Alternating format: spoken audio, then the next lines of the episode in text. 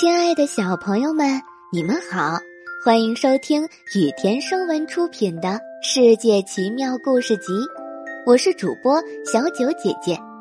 接下来我会每天给你讲一个好听的小故事。今天我们要讲的故事是石头汤。很多年以前，三个士兵疲惫地走在返乡的路上，他们刚打完仗，又累又饿。这时，他们看见前面有一个村庄，村子今年的收成并不好，大多数人都被征召去打仗了。当士兵们走进村庄时，每家人都把仅剩的一点食物藏了起来。大家在村庄的空地上接待了这三个陌生人，抱怨着全村的人早就已经饿坏了。第一个士兵对村民们说。虽然贫瘠的农田无法产出粮食，但是我们会教你们怎么用石头做一锅汤来。人群里传出一阵阵的咕哝声，大家都很好奇。很快，他们就架好了一口巨大的锅，生起了火。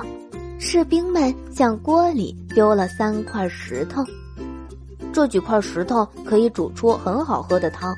为了使汤的味道更鲜美一点。我们还需要一点佐料，比如盐和芹菜。第二个士兵说道。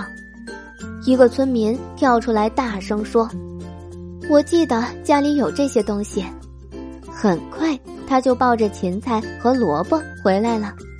这时，很多村民都记起来了自己家有些食物。没过多久，锅里就有了大麦、胡萝卜。牛肉和奶油这些东西，甚至还有人搬来了一桶葡萄酒。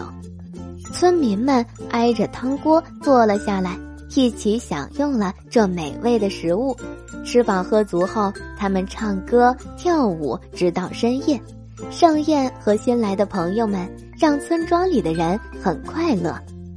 你们给我们村庄带来了最好的礼物。怎样做出石头汤？我们永远都不会忘记这个方法的，村里的人说。第三个士兵大声说：“根本就没有什么秘密，只是因为懂得分享，我们才拥有了一个盛大的晚会。”三个士兵重新踏上了归途，村民们若有所思，默默的目送着他们远去。今天的故事到这里就结束啦。明天还有新的故事等着你们哦，小朋友们，晚安。